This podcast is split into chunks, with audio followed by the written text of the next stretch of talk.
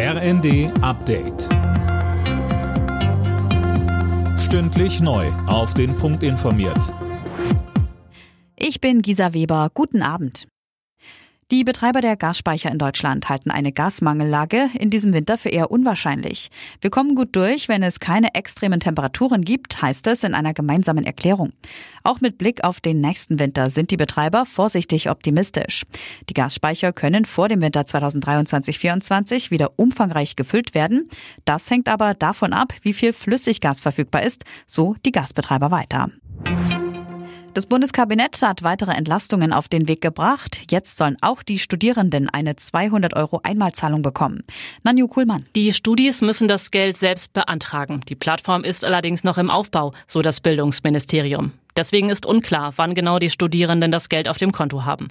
Das Kabinett hat außerdem noch die zusätzlichen Milliarden für den Nahverkehr beschlossen. Pro Jahr soll es für Bus und Bahn in den Ländern ja eine Milliarde on top geben.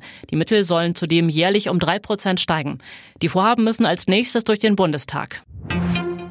Die Verhandlungen bei der Weltklimakonferenz in Ägypten stocken weiter. Deswegen wird die Konferenz mindestens bis morgen verlängert. Bundesaußenministerin Annalena Baerbock sagte. Die Verhandlungen laufen noch auf Hochtouren und es sind weiter viele Punkte offen. Manche Punkte, das muss man so ehrlich sagen, nach wie vor hoch umstritten und die Positionen liegen noch deutlich auseinander. Ein Streitthema sind etwa die Ausgleichszahlungen für Klimaschäden in ärmeren Ländern. Die EU und andere Länder hatten außerdem gefordert, dass Staaten jährlich berichten müssen, wie sie mit ihren Klimaschutzmaßnahmen vorankommen. Etwa China lehnt das ab.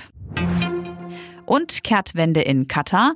Bei der Fußball-WM wird es rund um die Stadien nun doch gar keinen Alkohol zu kaufen geben. Kurz vor Turnierstart hat das Gastgeberland ein Verbot verhängt. Eigentlich hatten sich FIFA und Katar geeinigt, dass es wenigstens vor und nach den Spielen in bestimmten Zonen alkoholhaltiges Bier gibt. Alle Nachrichten auf rnd.de